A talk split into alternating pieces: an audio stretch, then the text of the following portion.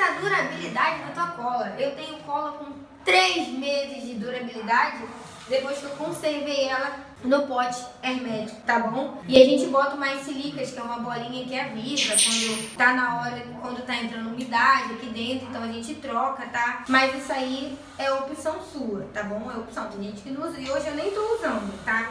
Então, aumentou a durabilidade da minha cola. Uma cola que durava 15 dias, 10 dias, tá durando 3 meses. Eu tenho até ela aqui. Eu tenho até uma cola antiga, porque eu tenho que mostrar uma coisa muito importante pra vocês. Então, eu botei ela aqui dentro pra mostrar. Essa colinha aqui já vai fazer 3, fez 3 meses, tá bom? Agora que ela veio acabar, então eu tenho que falar umas coisas muito importantes aqui. Eu vou mostrar ela pra vocês, tá bom?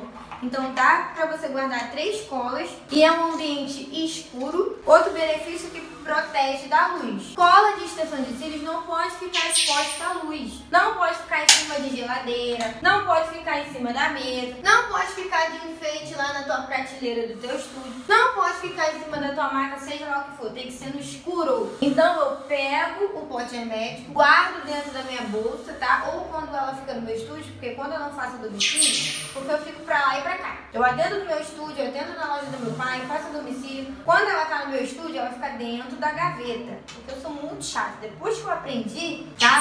Então eu cuido muito disso aqui, da minha colinha que vale ouro, que é cara, né? A gente gasta um din-din com cola boa.